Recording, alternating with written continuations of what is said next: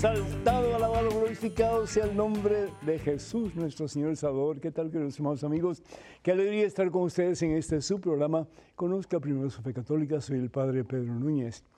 Hoy tenemos, como de costumbre, un programa cargado de bendiciones para todos y cada uno de ustedes, de nosotros también, porque todos aprendemos en el transcurso de cada programa. Gracias por enviarnos sus preguntas, sus comentarios. Ustedes son los que hacen posible este programa y les felicito y les animo para que sigan haciendo lo mismo.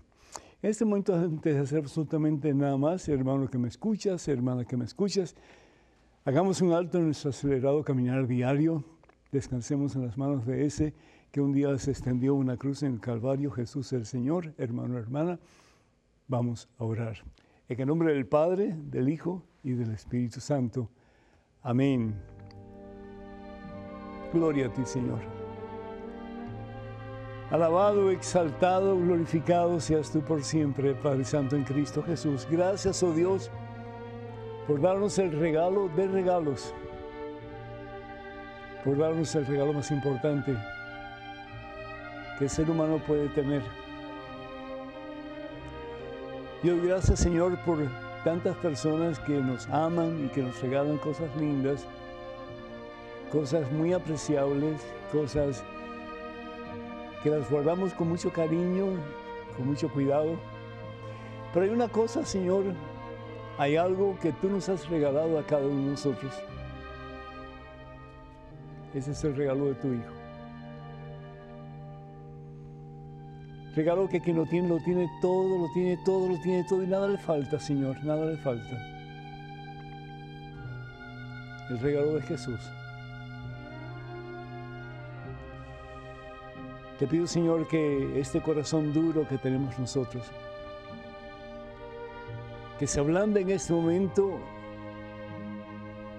ante la presencia de Jesús que quiere entrar en nosotros, compartir con nosotros, levantarnos si estamos caídos, sanarnos si estamos enfermos, liberarnos si estamos atados y darnos la posibilidad de un nuevo comienzo.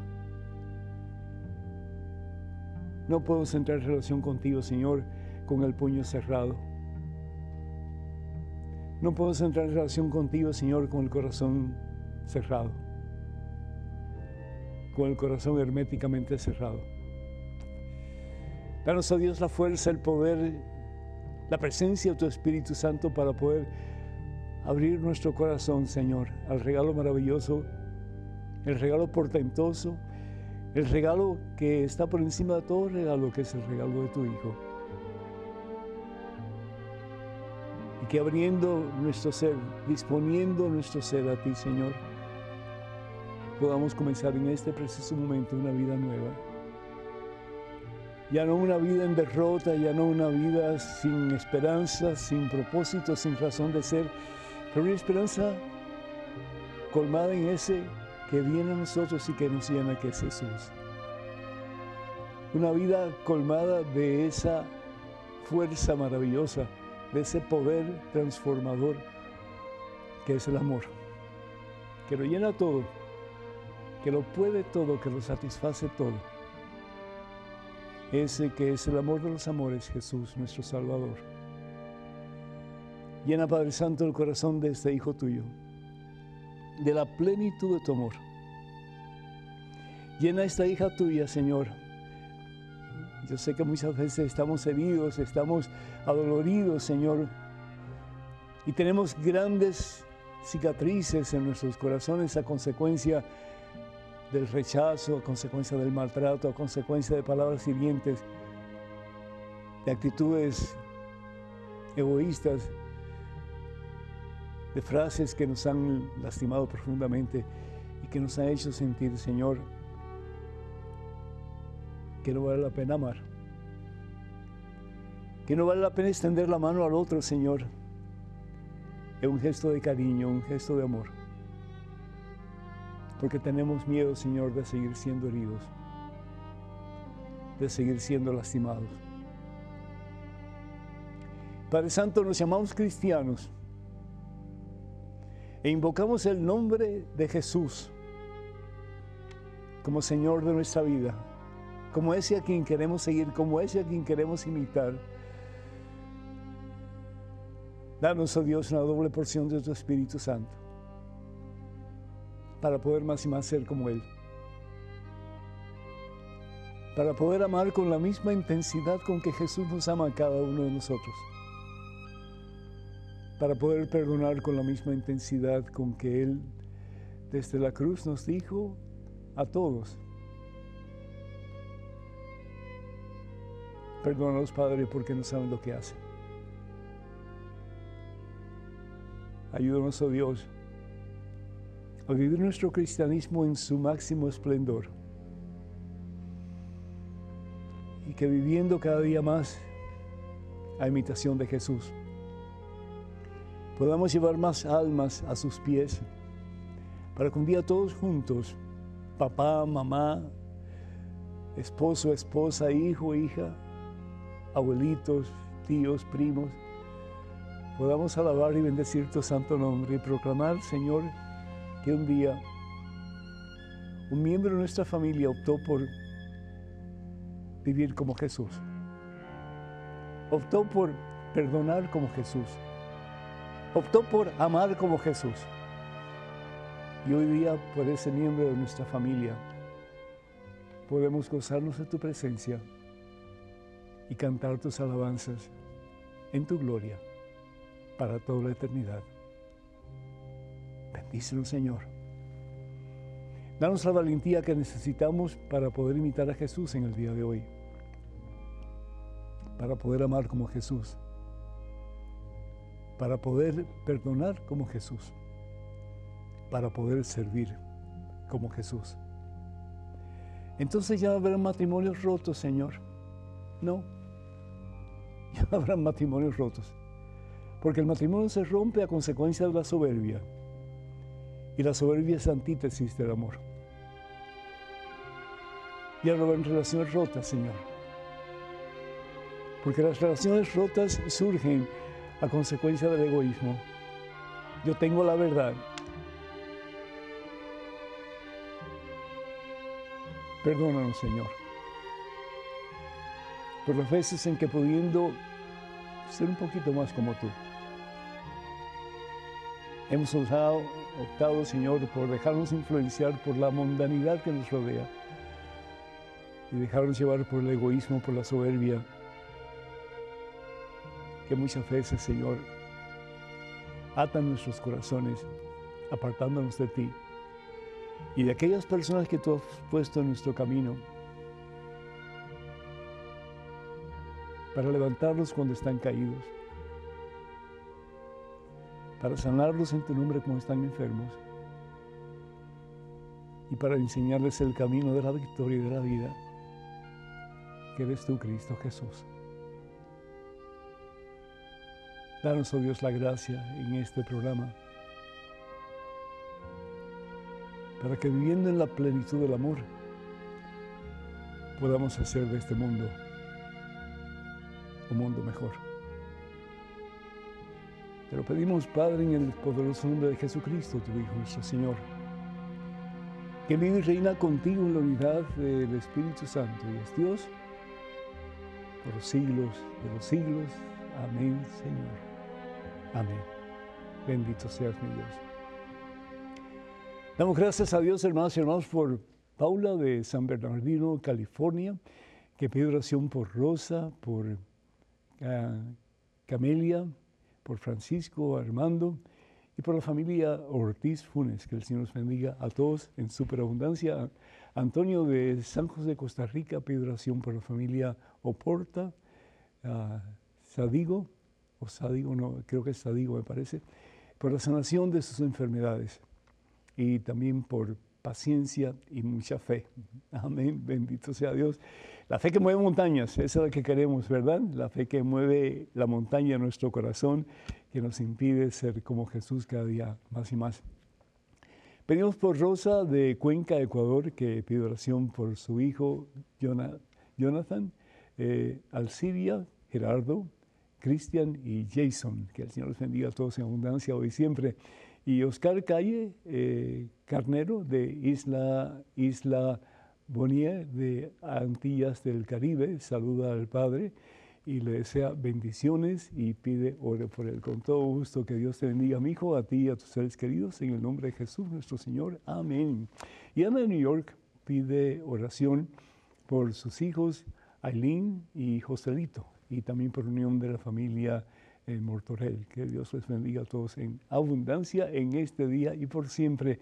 Y Marvin Rizo de Llano de la Cruz, Ginotega de Nicaragua, pide oración por él y su familia. Pues con todo gusto, muchas bendiciones para ti, para tu familia y también por el pueblo nicaragüense, que haya paz y que todos nosotros un día podamos experimentar presencia de Jesús a través de nuestra vida vivida más y más para Cristo Jesús, como Él pide para bien nuestro y del mundo entero.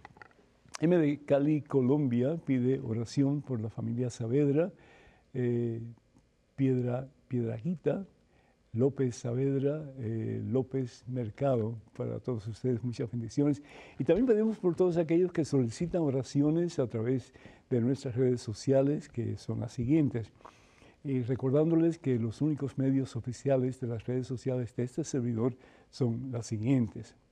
Estamos en Facebook y para comunicarse con nosotros en Facebook, y ojalá que si no se han suscrito, que lo hagan ya, sí, porque les enviamos constantemente, pues, impulsos que les ayudan a ustedes a acercarse más al Señor. Facebook.com diagonal P. Pedro Núñez, Facebook.com diagonal P. Pedro Núñez. Estamos también en X, que es lo que era Instagram anteriormente, perdón, en Twitter. Estamos en Instagram, estamos en YouTube eh, para comunicarse con nosotros, vayan por favor a Padre Pedro Núñez. Padre Pedro Núñez, algo bien sencillo. Y también recordarles que por favor tengan mucho cuidado con perfiles falsos que piden dinero en mi nombre. Eso nunca lo haríamos a través de estos medios que acabamos de mencionar. El título del programa de hoy o el tema del programa de hoy es Matrimonio sobre la roca. Matrimonio sobre la roca. Hemos estado hablando un poquito sobre la importancia de la familia y del matrimonio en estos últimos programas. Y creo que es importante pues seguir hablando de esto porque la familia está bajo una terrible eh, y catastrófica guerra en contra de la familia, ¿sí? Y a favor de todos estos pues medios mundanos que nos ofrecen de que tú puedes estar casado hasta con un perro si quieres o con un gato o tú puedes ser mañana un elefante y puedes quererte casar con una cebra, ¿verdad? cosas ridículas que no tienen sentido en absoluto y que tratan de destruir la familia creada por Dios, que es al fin y al cabo un regalo de Dios y que no es un invento del ser humano, ni la familia ni tampoco el matrimonio.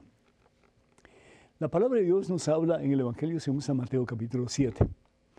Y vamos a ir un momentito aquí, Evangelio según San Mateo capítulo 7, versículos 24 y 25. Y nos habla claramente acerca de lo que Dios espera de nosotros como seres humanos, como fieles discípulos de Jesús y como miembros de una familia. Dice la palabra de Dios, yo estoy seguro ustedes han escuchado este pasaje anteriormente, de nuevo, Mateo capítulo 7, versículos del 24 en adelante. Y el Señor Jesús habla de dos casas que dos personas, me imagino yo en Tierra Santa, construyeron. Uno construye sobre roca, y acuérdense que el terreno en Tierra Santa es bien árido y por lo tanto hay mucha roca. Este primero construye sobre roca. Y nos dice el Señor Jesús que el segundo construye sobre arena. Ya la roca que se ha, que se ha pulverizado y ya no es roca, sino que es arena.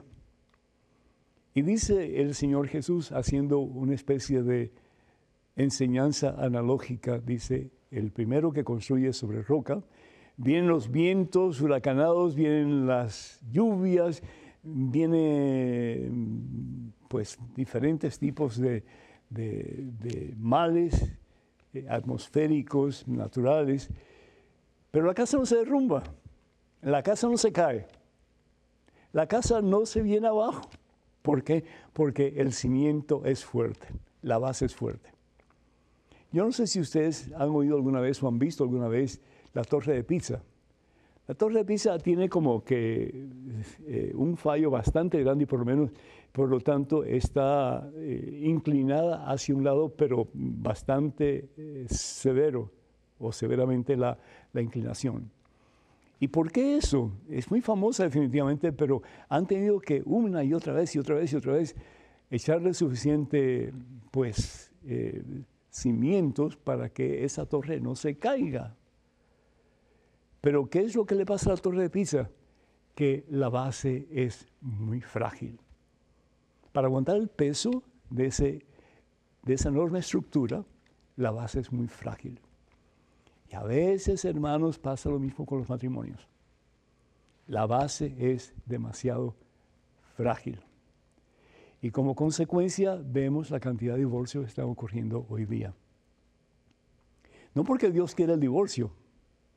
Más aún, en Malaquías el Señor dice que yo odio el divorcio. Yo odio el divorcio. ¿Y cómo Dios puede odiar algo? ¿Qué significa odiar? Significa repudiar, significa no lo quiero. No, eso no es el plan mío para ustedes. El plan mío para ustedes es que los dos lleguen a ser un solo ser. El hombre dejará a su padre y a su madre, se unirá a su mujer, a su esposa, no a un montón de mujeres, a una mujer, y los dos llegarán a ser un solo ser. Por lo tanto, lo que Dios ha unido, dice el Señor Jesús, que el hombre no lo separe. Evangelio según San Mateo, capítulo 19, versículo 6. Lo que Dios ha unido, el hombre no lo separe. Pero sin embargo vemos la cantidad de divorcios que ocurren todos los días. Y no solamente entre personas que no conocen a Dios, pero supuestamente personas que conocen a Dios, personas que han hecho un compromiso de vivir el uno para el otro hasta que la muerte los separe. Y hay muchos que prefieren cohabitar y ni siquiera casarse. Pues vamos a ver si esto funciona. Vamos a ver si funciona. Pero de cuando acá tú y yo tenemos la potestad de decir, bueno, voy a ir en contra de la palabra de Dios, voy a ir en contra de la voluntad de Dios y voy a ver si funciona. Porque al fin y al cabo, yo soy el que voy a mandar sobre esta situación. El Señor dice, espera un momentito, yo los he unido a ustedes porque yo sé que ustedes pueden ser plenamente felices el uno con el otro. Tú te puedes equivocar, pero Dios no se equivoca. Y si Dios te ha puesto al lado de esa persona que en estos momentos puede ser que te esté fastidiando, tienes dos opciones. La primera opción es buscar la manera con la ayuda de Dios y con los recursos que Dios nos da para que tu matrimonio funcione. Y la segunda opción que tienes es buscar la ayuda de Dios con los recursos que Dios nos da para que tu matrimonio funcione. Punto. Es igual que si, yo dijera, bueno, voy a ser sacerdote, pero si el día de mañana no me gusta, me voy. Pero un momentito. Lo que Dios ha comenzado en ti, Dios lo llevará a su feliz término si tú le permites. Pero si dejas que Dios esté en control y no tu propia persona. Vivimos en una época, en una situación en que el ser humano es el que decide por encima de Dios. Y Dios se deja a un lado, ¿verdad? Y se usa para apaciguar la conciencia de vez en cuando y punto. Qué equivocados estamos, hermanos. Cuando Dios le permite a un hombre unirse a una mujer, es porque Dios sabe que pueden ser felices. Y Dios sabe que el propósito del hombre al casarse es llevar a su esposa al cielo. Y Dios sabe que el propósito de la mujer es llevar a su esposo al cielo. Y no lo van a hacer con peleas.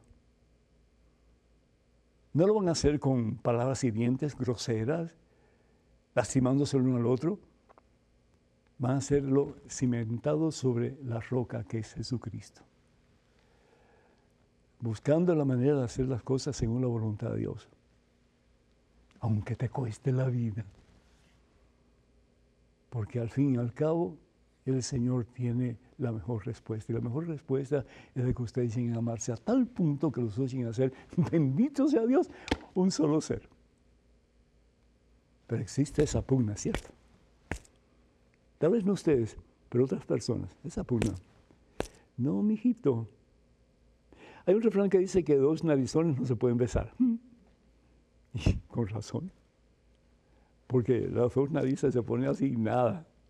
Entonces tiene que haber algún tipo de flexibilidad entre las dos personas para que puedan unirse. Y qué tremendo ejemplo dan los padres cuando los, perdón, dan los padres a los hijos cuando los hijos ven que los padres están unidos en el amor. ¿Por qué tal vez tantos jóvenes no se casan hoy día? Por el mal ejemplo que le han dado los padres. Por las múltiples peleas que han habido entre papá y mamá. Pues, si va a ser así la cosa, mejor no casarme.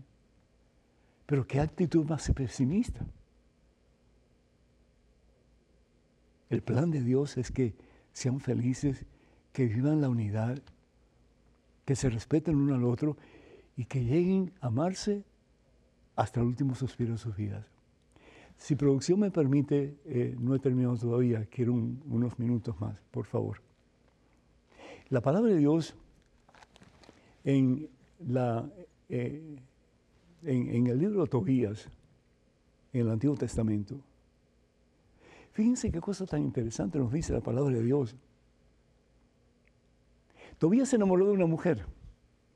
Bonita tiene que haber sido. Sí. La mujer tenía un problema. Cada vez que se casaba, antes de que se pudiera consumir eh, físicamente la relación entre ella y su esposo, él se moría. Sí, ella se llamaba Sara.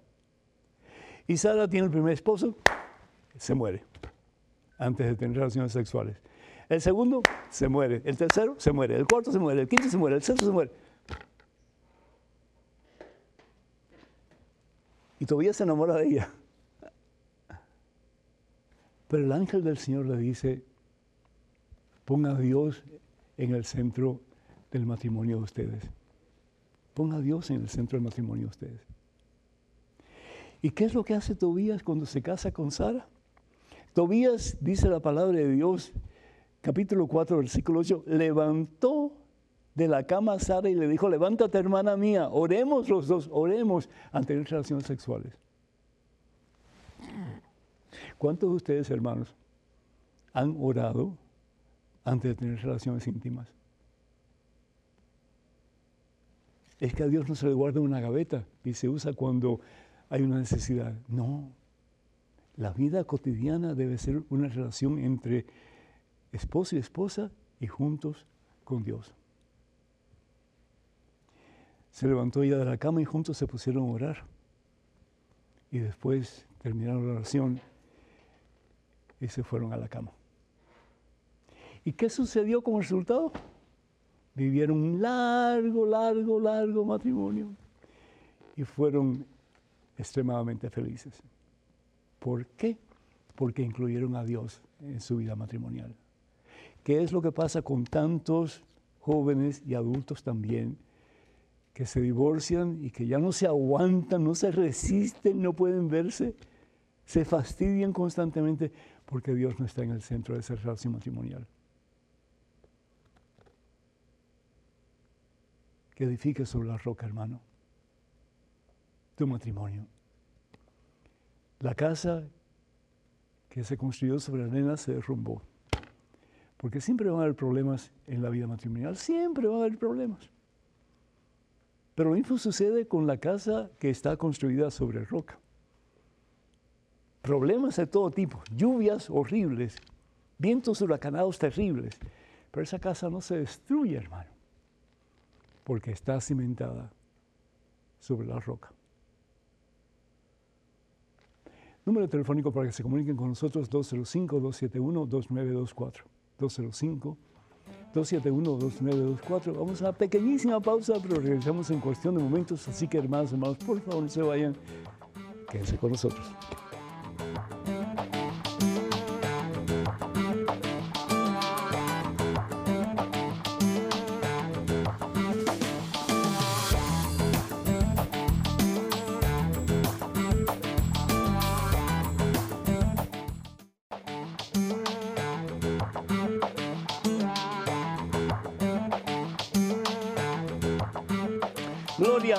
Alabanza, honor a ese que merece toda alabanza, todo honor y toda gloria, que es Jesucristo el Señor. ¿Qué tal, queridos hermanos amigos?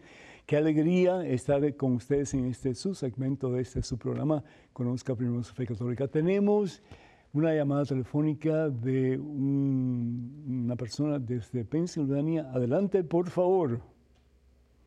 Uh, buenas tardes, buenos días. Padre. Buenas tardes, Dios te bendice. ¿Cómo estás, hijo?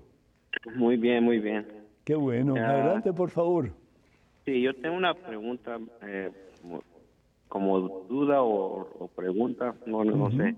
Pero mi pregunta es, ¿por qué si, si Dios dijo que, que todos los que hicieran su voluntad, que sean buenos, iban a mandar a sus ángeles para que los protejan? ¿Por, por qué los apóstoles hicieron todo y eran buenos? Eh, dejó que murieran en ese, así, de esa manera sí. Sí, muchísimas gracias. Pues tenemos que empezar con Jesucristo, ¿verdad? Eh, ¿Por qué Dios Padre permite que Jesús muera en esa forma tan horrenda, tan horrible, tan asquerosa, tan fuera de serie? Eh, eh, es decir, la muerte de Jesús fue terrible. Y sin embargo es el santo que es juzgado por pecadores. Es el puro que es juzgado por gente impura. Es decir, ¿cómo Dios permite eso? Y la respuesta es muy simple, por amor. Por amor. Tanto amó Dios al mundo que dio a su único hijo. Y lo dio hasta, como dice San Pablo en Filipenses capítulo 2, versículo 1 en adelante, hasta rebajarse y darlo todo en una cruz en el Calvario. ¿Para qué? Para que tú y yo no muramos eternamente, sino para que tú y yo tengamos vida y salvación eterna. Los discípulos de Jesús no eran diferentes a Jesús en el sentido de que habían escogido el camino de Jesús. Y el camino de Jesús es un camino angosto, es un camino difícil. El Señor Jesús lo dice en el Evangelio según San Mateo en el capítulo 7. Él dice, versículo 13 y 14, entren por la puerta angosta, porque ancha es la puerta y espacioso el camino que conduce a la ruina es el camino del mundo sin Dios. Haz lo que tú quieras, haz lo que te dé la gana, al fin y al cabo, vive la vida loca, ¿no? Como decía un cantante por ahí. Y son muchos que pasan por él, dice el Señor Jesús, pero qué angosta es la puerta y qué escabroso el camino que conduce a la salvación.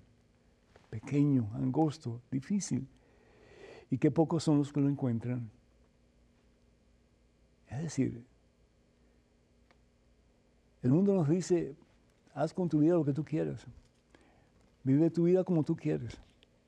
El Señor nos dice, no, vive tu vida poniendo en práctica el más importante de los mandamientos, que es el amor.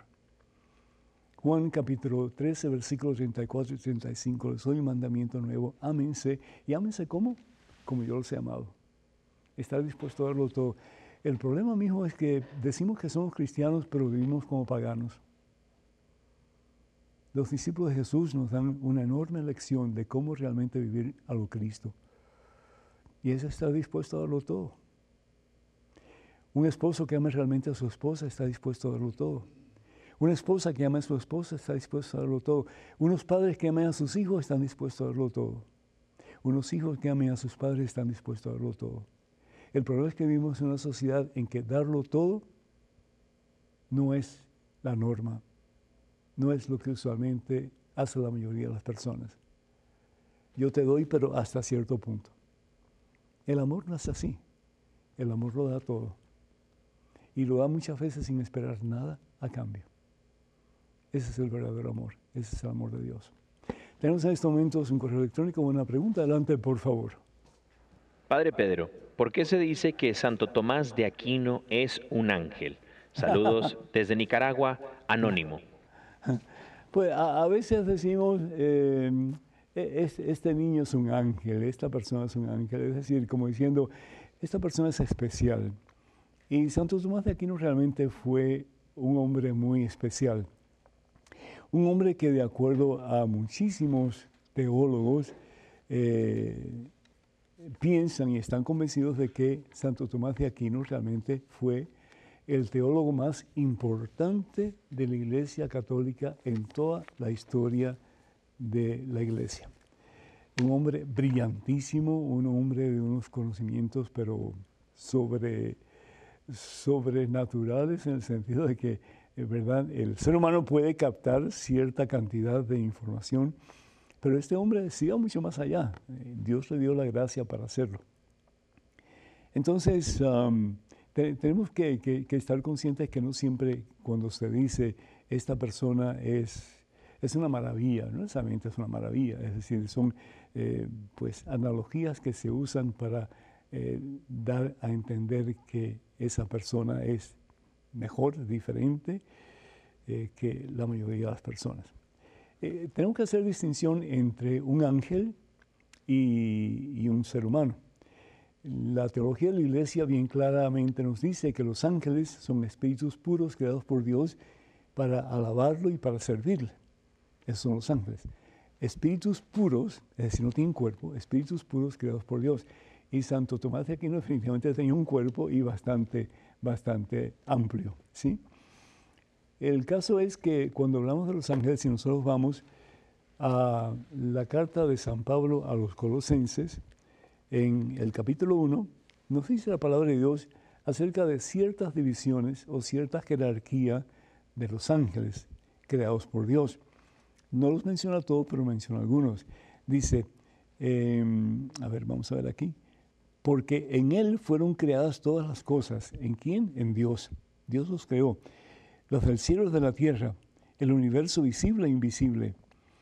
Y aquí menciona algunos, eh, pues tipos de ángeles, ¿sí? Tronos, gobiernos, autoridades, poderes. Y también pues ángeles, arcángeles.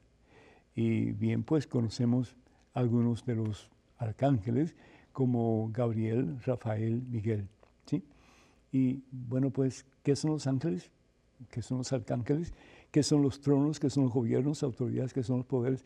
Pues son eh, seres mm, espirituales, son espíritus puros creados por Dios para servirle.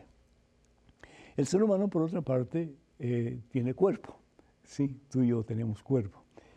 Y ese cuerpo, pues, un día va a ser transfigurado, va a ser transformado en un cuerpo como el cuerpo, por ejemplo, de María Santísima, el cuerpo de Jesús.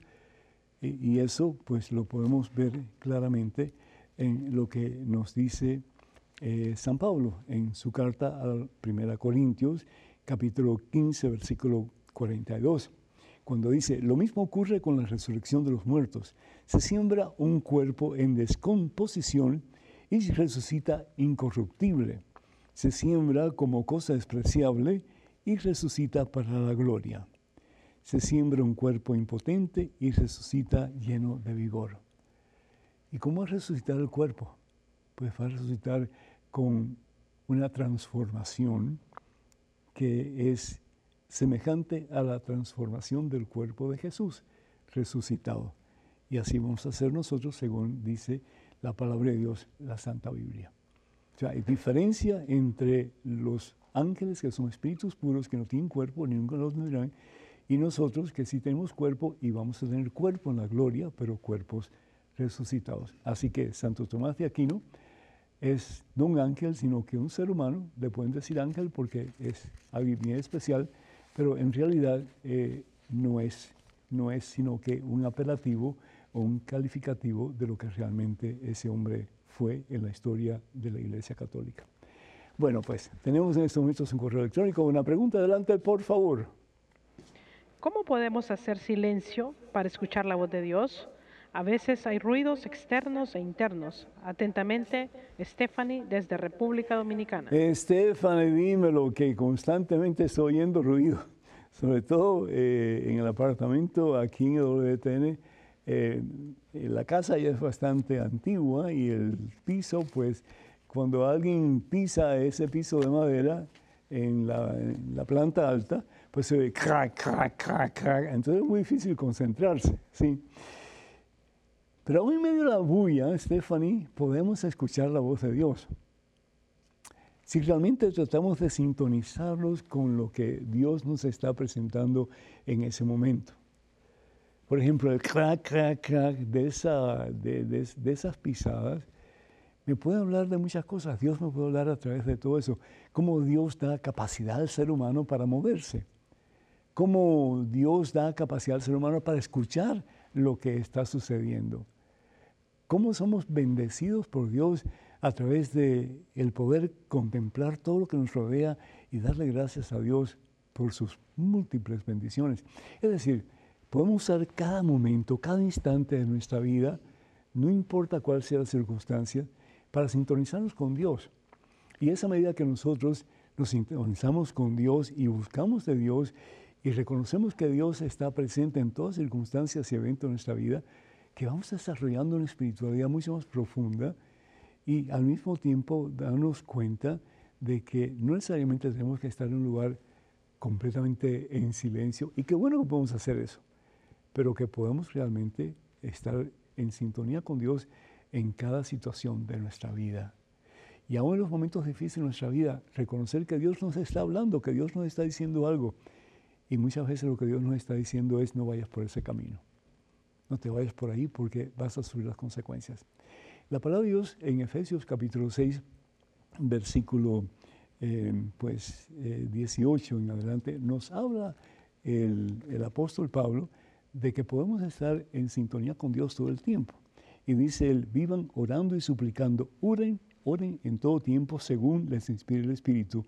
Velen en común, perseveren en sus oraciones, sin desanimarse nunca. ¿Cómo voy a estar yo en constante eh, oración, eh, mi relación con el Señor Jesús? Pues estando consciente de que todo lo que me rodea me habla de Dios. Y, Dios utiliza aún las cosas peores en mi vida las situaciones de, mayor fracaso o de más grande tentación para indicarme el camino que debo seguir. Hey, por ahí no, por ahí no, por ahí no, ve por aquí, por aquí está mejor. Sí, este es el camino que yo quiero para ti. Entonces, el silencio no es externo, el silencio es interno. ¿sí? A dar cabida al Señor en mi corazón, dar cabida al Señor en mi tiempo para que Él me hable y yo pueda pues vivir según la voluntad de Dios. Dios me habla a través de la lectura de la Biblia, Dios me habla a través de las enseñanzas de la iglesia, Dios me habla a través del silencio en un templo, Dios me habla de muchas maneras, pero lo importante es que estemos dispuestos y conscientes de que Dios no solamente nos habla, pero que queremos escuchar su voz. Y eso es lo que hace la gran diferencia. Dios te bendiga, Stephanie. Tenemos a Gabriela de Illinois vía telefónica. Gabriela, ¿me escucha? Sí, padre. Bienvenida, Gabriela. El Señor le bendice. Adelante, por favor. Mi pregunta es ah, sobre la cuando se va a misa a diario y se queda después de misa uno a, hacer el rosario y hacer la petición por el Papa y comulgando. Mi pregunta es que si puedo estar ayudando a sacar un alma del purgatorio. Claro que sí, y más de una también. Si tú en tu oración eh, ofreces tu oración y la comunión, la Santa Comunión, y oras por las intenciones del Papa, eh, y lo, lo, pides por algo en particular, por el alma de alguien en particular o las almas de alguien en particular. Y no solamente tienen que estar en el purgatorio, pueden estar vivas. ¿sí? Tú puedes pedir por tu hijo, puedes pedir por tu esposo, en fin, puedes pedir por ti misma y son válidas esas peticiones. Entonces, ah, claro que sí. Mira, eh, el orar eh, no solamente abre las puertas del cielo para que podamos recibir la gracia de Dios en formas plenas, pero también el orar nos ayuda para acercarnos más a la divina, eh, la, divina presencia de ese que es Padre, Hijo y Espíritu Santo. Así que ánimo y ora y si puedes incluirnos a nosotros también, pues muy agradecido. Que Dios te bendiga, mija. Tenemos un correo electrónico, una pregunta adelante, por favor. Hola, Padre Pedro. Muy lindo el programa. ¿Cada cuánto se debe confesar? Gracias. Sergio de Argentina. Sergio, muchísimas gracias. Dios te bendice. Pues ah, la iglesia pide mínimo, mínimo, mínimo, mínimo, mínimo una vez al año. Pero eso es, ridículo porque eh, tenemos que tener mucho cuidado. Porque todos hemos pecado, dice San Pablo, y todos nos hemos apartado de la gracia de Dios. ¿Cierto? Entonces eh, debemos de confesarnos. Eh, lo ideal sería una vez cada dos, tres meses. Y si es posible, pues en algunos instantes o, o medios, pues más regularmente todavía. Porque tal vez no tengamos pecados mortales, pero la reconciliación, la absolución, cuando recibimos el sacramento de la reconciliación, recibimos gracia santificante, es decir, poder de Dios que nos ayuda a caminar en santidad. Entonces, qué bueno si podemos confesarnos más de una vez cada tres meses, si podemos confesarnos una vez cada mes, una vez cada dos, tres semanas, algo así, porque estamos recibiendo poder de Dios para caminar más de cerca en el camino de la voluntad de Dios, que es, que es el amor, ¿sí? Y el amor que al fin y al cabo nos hace santos. Así que esa sería mi respuesta. Que Dios te bendiga, Sergio, y bueno, cuenta con mis oraciones. Tenemos en estos momentos un correo electrónico, una pregunta. Adelante, por favor. Bendiciones, Padre. Que el Espíritu Santo le siga iluminando para que podamos aprender más. ¿En qué parte de la Biblia dice la edad de María como cuando el ángel Gabriel la visitó? Gracias y bendiciones. Ruth desde Illinois. Muchísimas gracias, Ruth. Muchísimas gracias. Pues si vamos al Evangelio según eh, San Lucas, en el capítulo primero vemos eh, el momento de la anunciación. Y dice la palabra de Dios lo siguiente, al sexto día, versículo 26 mm, en adelante. Al sexto, al sexto mes, el ángel Gabriel fue enviado por Dios a una ciudad de Galilea llamada Nazaret, a una joven virgen que estaba comprometida en matrimonio con un hombre llamado José, de la familia de David. Eso es todo lo que nos dice la palabra de Dios sobre la edad de María. María eh, es, eh, es la escogida por Dios y tiene el privilegio de poder eh, ser seleccionada para ser la madre de nuestro Salvador Jesucristo. Y solo lo que dice la palabra de Dios es que el ángel Gabriel va donde una joven virgen. La mayoría de los teólogos hoy día piensan que María tendría unos tal vez 13, 14 años cuando recibe esa portentosa experiencia del cielo. Y fíjense cómo eh, Dios pues es tan benevolente y tan ah, apto para, para que nosotros decidamos sobre nuestro presente y nuestro futuro, que le pide permiso a María a través del ángel para poder eh, eh, la segunda persona Santísima Trinidad ser encarnado en el vientre de María Santísima. Y María al principio no entiende, ¿verdad?, qué está pasando. Y cómo ella va a tener bebés si ella no, no está embarazada, si ella más aún, ella no conoce varón. Ella se va a casar con José, pero yo estoy convencido de que María iba a seguir siendo virgen aún después de su casamiento. ¿Por qué? Porque bien lo dice San Pablo en su primera carta a los Corintios, en el capítulo 7, que la virginidad es un don de Dios y para el servicio de, Dios y de, del pueblo, de la gente. María tenía ojos solamente para Dios. La vida de María era un hacer la voluntad de Dios y por eso es que María puede decir en el Evangelio según San Lucas capítulo 1 versículo 38, yo soy la sierva, yo soy la esclava del Señor, que se haga en mí según lo que tú has dicho. La sierva, el esclavo, la esclava en el tiempo de Jesús, tenía ojos exclusivamente para su Señor. Y los ojos de la esclava, del esclavo, estaban fijos en su Señor y no tenían la posibilidad de estar mirando por otros lugares solamente para su Señor, para cuando el Señor dijera algo, inmediatamente el esclavo la esclava pues haría lo que pedía el Señor o el dueño de esa persona. Quiere decir, el esclavo o la esclava no tenía voluntad propia. La voluntad se convertía en la voluntad de su Señor. María es la que opta por decir esto. Ella eh, pudiendo haber dicho no, lo que dice es, he aquí la esclava del Señor, que se haga en mí según lo que tú has dicho. Una niña realmente, para nuestros tiempos, una niña. y sin embargo una niña con una espiritualidad supremamente profunda que puede, a pesar de los infortunios que va a tener en su vida, con ese sí, está dispuesta a darle ese sí incondicional a Dios por encima de cualquier situación difícil o adversa que pueda experimentar en su futuro.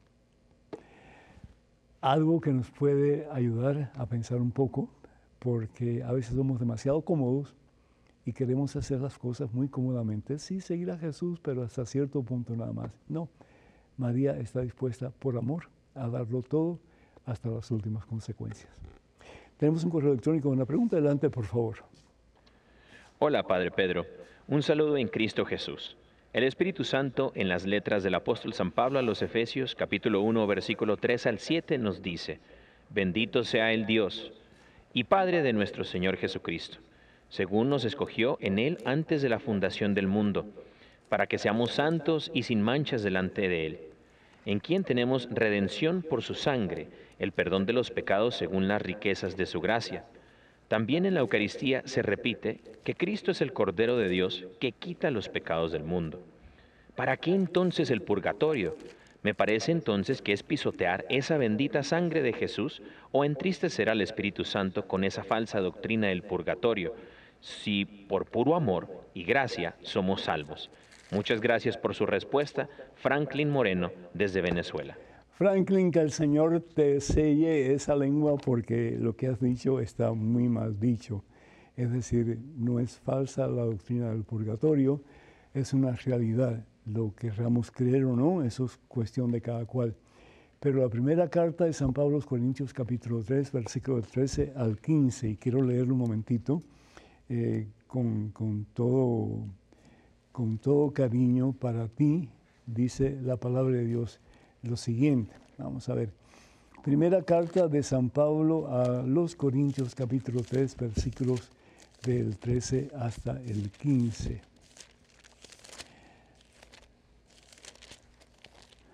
Dice la palabra de Dios lo siguiente. Un día se verá el trabajo de cada uno las obras de cada uno. Los hermanos evangélicos, sobre todo protestantes, muchos de ellos también dicen que el ser humano no es buscado por obras, sino que por fe. Y si vamos a la carta de San Pablo Romanos en el capítulo 5, versículo 1 y adelante, tiene toda razón. Es decir, la fe es la que nos salva, pero la fe tiene que traducir obras, la fe tiene que dar a conocer obras, porque la fe sin obras, como dice Santiago, está muerta. Entonces vamos a ser juzgados por nuestras obras. ¿Sí? Es decir, ya ellos están en, fuera de, este mundo, están en un lugar donde en alguna forma van a ser juzgados. Y en este lugar donde van a ser juzgados, pues es lo que la iglesia llama el purgatorio. Dice, se hará público en el día del juicio, cuando todo sea aprobado por el fuego. ¿Y qué es el fuego? En este caso, el amor de Dios. Si vamos a los Hechos de los Apóstoles, capítulo 2, versículo de 1 al 10, vemos como caen como lenguas de fuego que se van posando sobre cada una de las personas presentes en el aposento alto. El fuego es el amor de Dios. Amor que consume, amor que transforma, amor que libera, amor, amor que salva. Amor que muchas veces arde pero no quema, como en el caso de eh, la presentación de la salsa ardiendo en la experiencia de Moisés, Éxodo capítulo 3, versículo 16. El caso es que, dice la palabra de Dios, el fuego pues probará la obra de cada uno. ¿Sí? ¿Cuán cerca del amor de Dios has estado, tú en tu vida? ¿O cuán lejos has estado de Él? Si lo que has construido, es decir, tu forma de, de amar, resiste al fuego, serás premiado. Pero si la obra se convierte en cenizas, es decir, no se equipara con el amor de Dios, el obrero tendrá que pagar. Se salvará, pero a través del fuego. Se salvará, pero a través del fuego, a través del amor de Dios. Entonces, ¿qué es el purgatorio? El purgatorio es estar consciente de que yo he estado pegado a un montón de cosas en mi vida y que no he estado pegado como prioridad a Jesucristo. El purgatorio es un tipo de, depuración para yo ir deshaciéndome de todo aquello que me ha pegado, ha pegado mi vida, para ir más y más apegándome a ese que es mi Salvador, mi Señor, mi dueño, mi amor, mi todo, que es Jesucristo. Entonces, cuando hablamos de el purgatorio y cuando hablamos de la sangre de Jesús, sí, estamos diciendo al mismo tiempo que la sangre de Jesús ha sido dada a nosotros para que nosotros, arrepintiéndonos de nuestros pecados, podamos ser limpios, puros y comenzar una vida nueva. Pero la salvación depende de ti, depende de mí, de cada uno de nosotros. Es igual que si yo tengo mi puño cerrado, yo no puedo recibir un regalo. Yo tengo que abrir ese puño para recibir el regalo. En el caso de mi relación con Dios, si yo tengo mi corazón cerrado, y si voy a insistir y persistir en mi pecado, Dios me puede salvar. Ahí está la clásica historia del hijo pródigo. Mientras el hijo pródigo decía que no necesitaba de su papá, él andaba lejos de Dios, lejos de su padre. Pero cuando él dice, me levantaré y volveré a la casa de mi padre, entonces ahí ocurre el milagro. Ahí ocurre el perdón, ahí ocurre la transformación y el padre levanta a su hijo, lo abraza y comienza una vida nueva. No digas, por favor, que no hace falta el deseo de cambiar nosotros para poder recibir el regalo maravilloso de Dios. El regalo no se te puede dar a no ser que tú lo permitas. Cuenta con mis oraciones. Tenemos una llamada de José de Olancho, Honduras, y queda muy poquito tiempo. Eh, José, ¿me escuchas? Padre Pedro, muy buenos días. Hola, amigo. buenas noches. El, el, Señor te bendice, bienvenido. Estamos todos al revés en el tiempo. El Señor le guarde a todos. Gracias, amigo. Gracias al Señor por porque me cayó esta llamada, Padre. Eh, yo he venido escuchando hablar mucho de la, de la apostasía, ¿verdad? De la venida de, de, los últimos tiempos. Sí. Y yo soy católico, nací católico, soy católico y moriré católico por la fe que yo tengo, ¿verdad? Amén, amén. Por el amor a la Santa Eucaristía, por, la por el amor a la Santa Eucaristía, Padre. Yo tuve una boda mixta porque mi esposa pues eh, eh, va a la iglesia protestante, pero mi, mi, consulta es, Padre, yo veo muchos sacerdotes que ahora las homilías son bien vacías, sé que muchas veces uno no va con el amor y la intensidad, ¿verdad? Muchas veces, pero yo estoy viendo que muchos eh, sacerdotes no están eh, profundizando en la palabra del Señor, sino que se dedican más a, a, dar eh, textos o, hablar de un tema extra de, lo que es la homilía, Padre. Es parte esa de la, será parte esa ya de la, de la profecía y de la y de la, de la venida de los últimos tiempos, de la apostasía? Mira, eh, la iglesia siempre ha sufrido problemas de esa índole, es decir, momentos de una espiritualidad bien profunda y momentos de una especie de plató en que la espiritualidad parece desvanecerse. ¿Qué tenemos que hacer en una situación así? Primero que todo, estar consciente de que, como tú bien dices, el fin se acerca. Cada día que pasa es un día que vamos a estar más cerca del fin de este mundo. ¿Cuándo va a suceder? Solamente Dios lo sabe. Lo importante es que estemos siempre preparados para que el día en que suceda, pues podamos ir al encuentro del Señor. ¿Qué es la apostasía? Es dejar la fe eh, verdadera, la iglesia verdadera, por cualquier otra fe, cualquier otra iglesia. Eso es apostasía.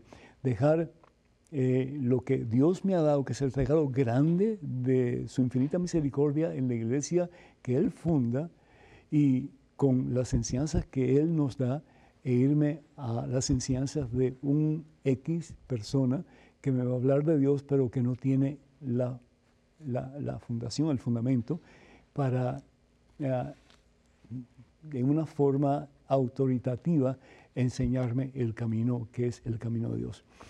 Entonces, estamos en unos tiempos muy difíciles porque hay una cantidad de personas que están diciendo, no es por aquí la cosa, no es por aquí la cosa. No, la cosa es una sola, la iglesia es una sola y es la iglesia que Jesús funda sobre Pedro y los demás apóstoles. Aquí, por ejemplo, yo quiero, yo sé que estamos muy corto de tiempo, no sé qué tiempo tenemos, pero dice la palabra de Dios en la primera carta de Juan, capítulo 2, versículo 18, estamos en la última hora y se ha, se ha dicho que va a venir el anticristo. El anticristo ya está con nosotros, esa gente ha salido de entre nosotros. Hay que orar mucho, hay que orar mucho. Y si es posible pedirle a tus amigos sacerdotes que recapaciten, porque es mejor pues eh, no hacer nada que hacer las cosas al revés. Cuenta con nuestras oraciones, ya el tiempo se nos ha, ya se nos ha terminado. Que el Señor bendiga a todos en abundancia, hermanos y hermanos, en el nombre del Padre, del Hijo, del Espíritu Santo. Amén. Hasta la próxima. Dios mediante.